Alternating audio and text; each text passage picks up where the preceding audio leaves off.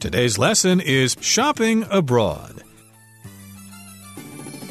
Hi, everybody. My name is Roger. And I'm Mike. And today we've got Hannah traveling to Australia and she's buying some things. And there are some things that she needs to know about when she buys things in another country. So that's why our article today is entitled Shopping Abroad, which I assume you've done quite a lot of there, Mike. I do like to go abroad, but I'm not much of a shopper, I have to admit. Although I've been known to hit up a duty free store in an airport, and I do like to pick up some ugly souvenirs of some of the places I go. But no, I'm not the type of person who burns through my credit cards in the shopping malls while I'm abroad. But if you don't go abroad and do a little bit of shopping, you know, maybe you don't have a lot of things to bring home as, souvenirs and for memories. So it is nice. It is indeed. And yes, I believe when you travel, you should uh, be taking pictures and mm. collecting memories and experiences and things like that. Those are the most important. But indeed, sometimes you want to buy some things like duty free wine or whatever, or souvenirs. And that's what Hannah is doing in today's conversation. So let's dive right in. Let's listen to part one asking about a tax refund. Let's listen now. Shopping abroad. 1. Asking about a tax refund. Hannah is visiting Australia and has just bought some clothes. Your total comes to $126.45. Here's my credit card. By the way, is it possible to get a tax refund on these items? I'm here on holiday. Sure, but there's a minimum purchase requirement of $300 for getting a tourist tax refund. I plan on doing some more shopping while I'm here. Could I make a claim on the accumulated amount I spend?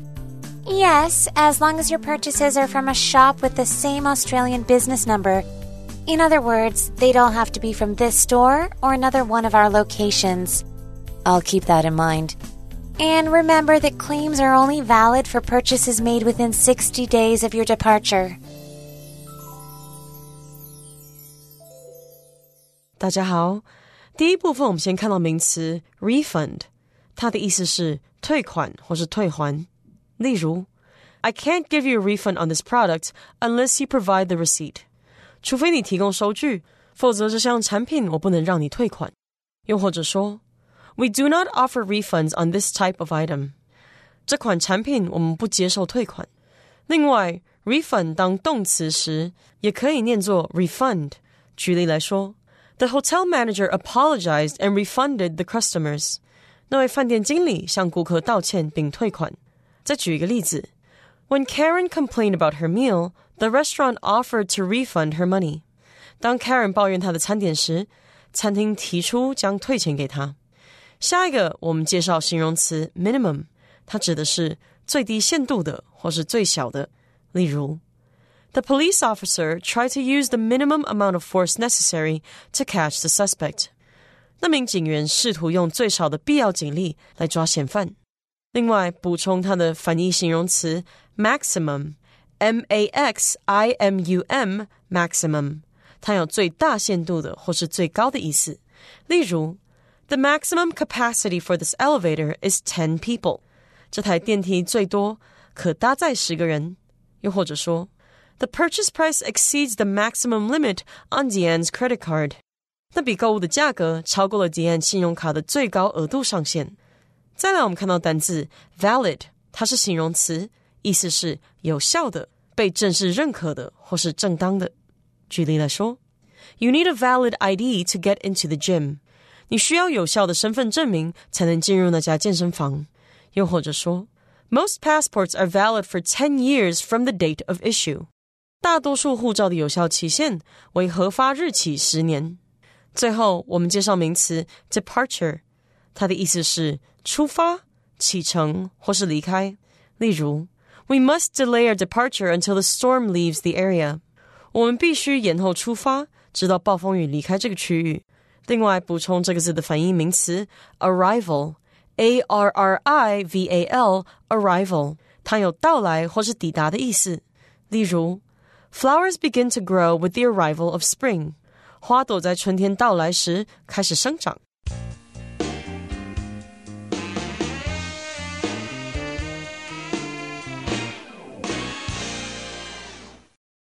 Okay, it's time for us to discuss the contents of the first part of our lesson for today. We're talking about getting a tax refund, or at least asking about one. And a refund is when you get your money back. And this can happen sometimes when you buy something and you didn't like it, or it did not fulfill its promise to be a good product, so you want to take it back. You want to get your money back, you want a refund. And absolutely. And if you're a tourist, you might get a tax refund, which is pretty cool if you keep all your receipts when you're on holiday, of course, in a foreign country. And as long as you show your receipts and your passport, maybe at the airport, at one of the uh, tourist information centers, you might get a refund or get the money back on the tax you spend. So it's a good way to save some money while you're shopping abroad. Just remember to keep those receipts. Right. And remember here, refund is the noun.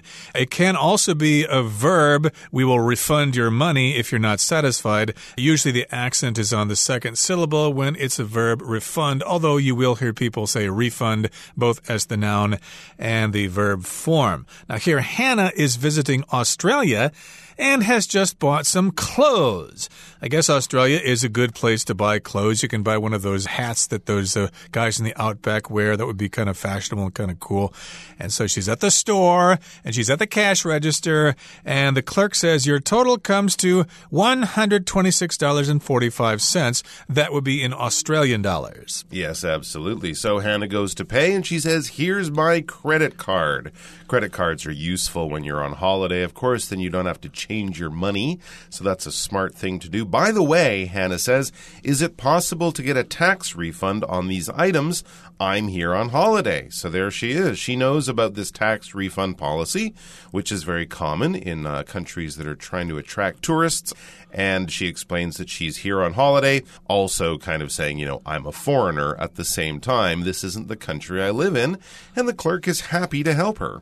Exactly. I should mention here that in the U.S., we say, I'm here on vacation, but you'll hear a holiday from people from England, I suppose from Canada too. Do you guys mm, say holiday yeah, or yeah, vacation? yeah, I'm on holiday. Okay. And here the clerk says, sure, but there's a minimum purchase requirement of $300 for getting a tourist tax refund. So, yes, indeed, again, she's asking about the possibility of getting a tax refund on these items. The clerk says, yeah, it's possible for sure, but you need to buy at least $300 of merchandise before you can get that tax refund. There's a minimum purchase of $300. Minimum is the lowest, whereas maximum is the highest. Again, she has to buy at least $300 worth of items. All right. Well, that should work for Hannah. She says, I plan on doing some more shopping while I'm here. So these aren't the only things that she will buy on holiday. She'll buy a few more. And then she asks this question Could I make a claim on the accumulated amount I spend? That would be a smart thing to do and it would save her a lot of time. If something, if we're talking about the accumulated amount or the accumulated number, that's basically like the total amount. When you accumulate things, you gather things in larger and larger numbers. So an accumulated amount is how much builds up or how much you spend over time. We could talk about accumulated rainfall or snowfall during a winter storm or during a storm or something like that. So the accumulated amount would be shopping today, shopping tomorrow, and then maybe on the last day of her holiday before she goes to the airport, then she'll go and do the tax refund, and that'll save her doing it for each thing that she buys or doing it every day do it on the accumulated or total amount, and it seems that she can do that. Yes, the clerk says, as long as your purchases are from a shop with the same Australian business number. So I guess these tax refunds might only work if you're doing it from one of those registered legal businesses. Most of the big shopping malls, stores, department stores, they would have these Australian business numbers as long as you can do that or get it from a store with that uh, registration and that sign, you can get your refund. Right. So you'd probably need to check to make sure if these stores all have the same number, the same business number. And people, of course, use those numbers to determine whether they can get a tax refund or not.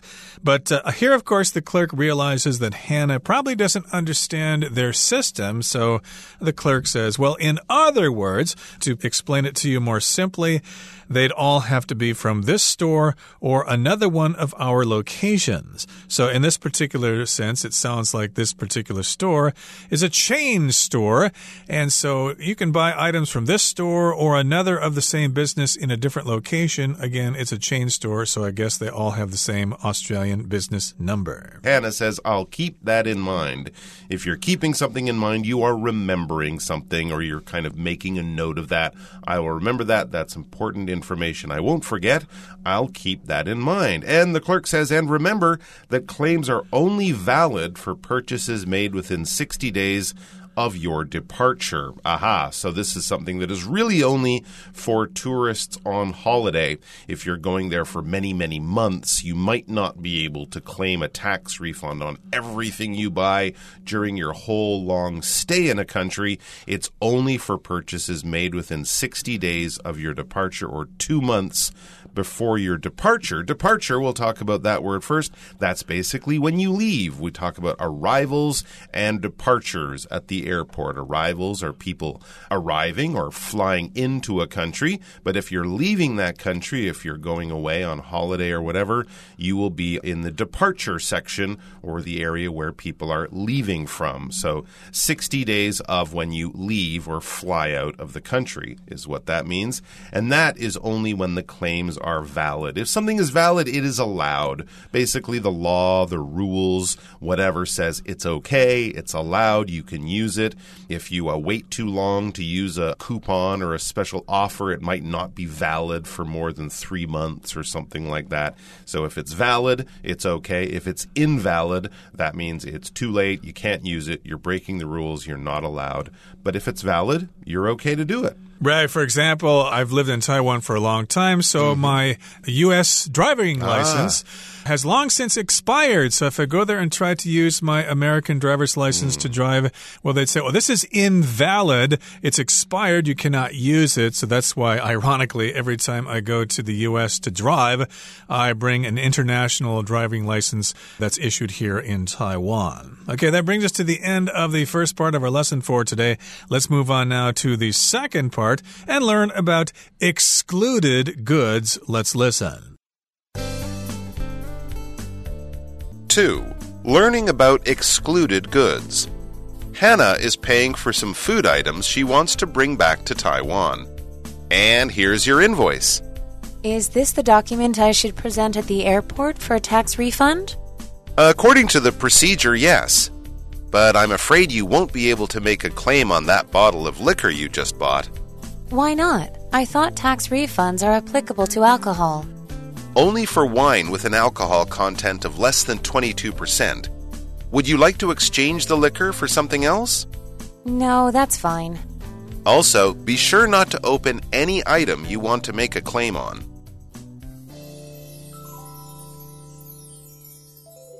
Okay, so the title of the second part of our lesson for today is all about excluded goods. Okay, if something's excluded, it does not count. It's not valid, basically. So she needs to find out what items are qualified for whatever it is she wants. And then she also needs to find out which ones are excluded, which ones that don't count. Absolutely. If something is excluded, it's not included. It's kind of the opposite. So if you include something, you make it part of a group. If you exclude it, you say specifically that thing is not part of this group. So these excluded goods are basically ones that you won't get a tax refund on. So it's important to be aware of what you can and can't get the refund on on. And even sometimes if you buy something that you could get a refund on, if you open it, for example, ooh, now it will be excluded excluded. Now you cannot get the refund. It will not be included in those goods you'll get your taxes back on. So listen up. This is some important information. Let me read Hannah is paying for some food items she wants to bring back to Taiwan. And yeah, often with food items, when you're bringing them from one country to another, there can be special rules. And these are things that you really need to be aware of because it would be awful to spend a bunch of money on some delicious delicacy and then have them throw it away at the airport or tell them you, you can't get your tax refund on that. Anyway, so Hannah's finished up buying things. We know that because as we begin the dialogue, the clerk says, and here's your invoice. Your invoice is kind of like your receipt, that little piece of paper you get at the end of your business transaction when you pay for something like that in a store. You'll get a little piece of paper that has, you know, the name of the store, the date, the time, how much you spent, how much money you got back, how much tax you paid. All of that will be recorded on that little piece of paper on the invoice. Right, and it's more detailed than a receipt. A receipt just probably tells how much money you spent and won't really list out the items. I guess they do that nowadays, but we still wouldn't call the receipt you get from the 7 Eleven an invoice.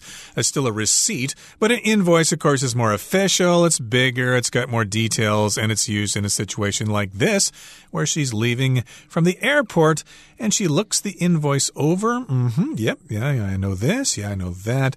And now she's got a question Is this the document I should present at the airport for a tax refund? So she wants to know if the invoice that she has just received is valid to present at the airport in order to get that tax refund. And the clerk tells her, according to the procedure, yes. All right, so this is kind of a half answer. I'm expecting there'll be more information coming in a second, but the clerk says, according to the procedure, yes, the procedure is sort of the normal way we do things. When we talk about a standard operating procedure, an SOP, a lot of businesses and companies will have that. That's basically how you do things, the basic way, the established way that you do things. You might have a procedure when you learn how to do a special skill. You know, there's a certain procedure for changing a flat tire on a car. You might go through a procedure when you're uh, entering a building because of the security security that they have there. You have to show your ID and then you go over here and they look in your bag, that kind of thing. So basically, when you have to do things and it's broken down into a few steps and you have to kind of follow these steps and do it in this way, that is the procedure. So according to the procedure, yes, normally that is what you would do, but I knew there was something coming. But the clerk adds, I'm afraid you won't be able to make a claim on that bottle of liquor you just bought. So if she had bought something else, a pair of shoes, a bottle of perfume, who knows? The procedure is, yeah, take the invoice to the airport, get your tax refund. But because you bought a bottle of liquor that may be special for some reason, you will not be able to, or at least the normal procedure will not apply. Why not? I want to know, Roger. Yeah, why not? She says, I thought tax refunds are applicable to alcohol. Ah. You could say applicable or applicable. Both pronunciations are common. And she thought, well, you know, if I bought something that contains alcohol, like a bottle of wine, a bottle of whiskey, a bottle of gin, or whatever, she thought that she could get a tax refund on the alcohol because the refunds are applicable to alcohol. They apply to alcohol. They can be used in that particular situation at least that's what she thought. Mm hmm. Only for wine with an alcohol content of less than 22%. Aha, these are the little rules that you got to be aware of because you might get a bit of a shock. So I guess what she bought was a bottle of alcohol with an alcohol content of more than 22%, maybe like a bottle of whiskey or gin or vodka. That's around 40%, but less than 22, that would be like wine and beer, things like that. I think sake might also be less than 22%. You can get a refund if the alcohol content or the amount of alcohol by volume, and they measure it in a percentage out of 100, is less than 22. So lighter alcoholic drinks, as I said, like beer and wine. But if it's the higher alcohol, stuff like whiskey, no, you will not be able to get a refund. That's an interesting rule. Would you like to exchange the liquor for something else? Here's a nice offer from the clerk. If you really want that tax refund, if you're looking to save money, you can still get something, just not that bottle of liquor that you have there. Right. So remember, you need to use the word exchange here. You've got one thing and you want to give it back to them and get something else in return. So that's exchanging something. And yes, indeed, the clerk is asking her politely, well, maybe I can offer you this option, this choice. You could exchange the liquor for something else, perhaps for a bottle of wine or some beer or something like that. And then the alcohol content would be lower than 22%. And then it would not be excluded. You could still get a tax refund on that particular item. But Hannah thinks it's not really a big deal. I still want this liquor. It's okay. It's just a little bit of money. So, no, that's fine.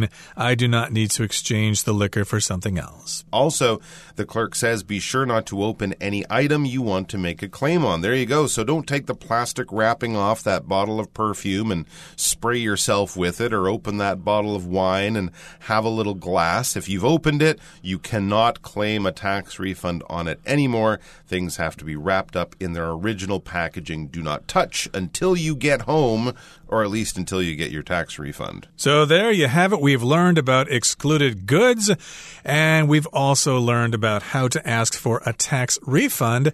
Let's wrap up our lesson now by listening to our Chinese teacher.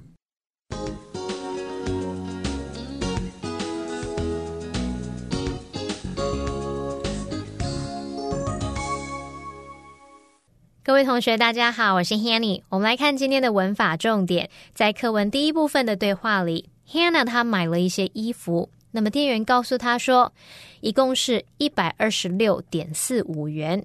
句子里面它就是用 come to 去表达合计为多少，总计为多少。那这个用法呢是在后面接数字，通常是接金额总数。好，举例来说，The bill came to forty dollars，账单共计四十美元。好，那我们也顺便补充一下，come to 加名词的其他用法。第一种呢，我们可以用来表达达成或是来到。那么在 come to 后面接名词，去表达说达到某个状态或者是结果。例如，come to an agreement 就是达成协议，come to an end 就是表达。结束啊，告终，进入尾声等等。好，第二个我们可以用 come to 加上名词去表达发生、降临的意思，像 something comes to somebody 就可以表达某事发生、降临在某人身上。举例来说，I believe that good things will come to those who work hard。我相信好事会降临在勤奋努力的人身上。那么，另外，something comes to somebody，其实还可以用来表达某人想到、记起某事。举例来说，an idea just came to me，就是说我刚刚突然想到一个点子了。那我们接着看到课文第二部分对话标题，他说，learning about excluded good。 了解不包含的商品，这个 exclude 这个动词，它就表示不包含，把什么排除在外。那我们来学习它的字首字根，看到 c l u d 或者是 c l u s 或者是 c l o s e 这些字根，它们有那种关闭。封锁、结束或是围住的意思，像 include，它是表达把什么包围在里面，那它就有包括的意思。那么 exclude 这个单字呢，它的字首 e x 表示在什么什么之外，那么字根 clude 的部分表示关闭。那当我们把某人或某事物关在外面，那就表示是把它排除在外，不包括喽。好，我们顺便补充几个有这一类字根的单字，第一个是。Conclude，c o n 这个字首它表示完全，那么 clude 这个字根表示结束，完全结束，应该可以联想到 conclude，它就是表达结束或是总结的意思了。第二个补充的是 seclude，它的字首 s e 表示分开，那么 clude。有关闭的意思。如果把自己关起来，跟大众群体分隔开来，那就表示孤立隔绝喽。那么 seclude 这个动词，它就可以表达使什么隔离、孤立、隐居的意思。好，那么第三个补充的是 disclose，它的字首 d i s 表示否定。那么，close 是关闭。同学们可以试着联想，某个秘密，它不是关在小房间里面让几个人知道，而是把它公开透露出去。用这个方式，我们可以联想到 disclose，它有揭发、透露或是公开的意思。好，以上是今天重点整理，我们回顾今天单词吧。Refund. I requested a refund for the sweater because it was too small. Minimum. In Taiwan, the minimum age requirement for voting is 20 years old. Valid. Bridget's train ticket is only valid until the end of the week. Departure. The flight's departure time was delayed by two hours. Exclude. The prices listed exclude taxes and additional fees. Procedure. The store has a detailed procedure for handling customer complaints.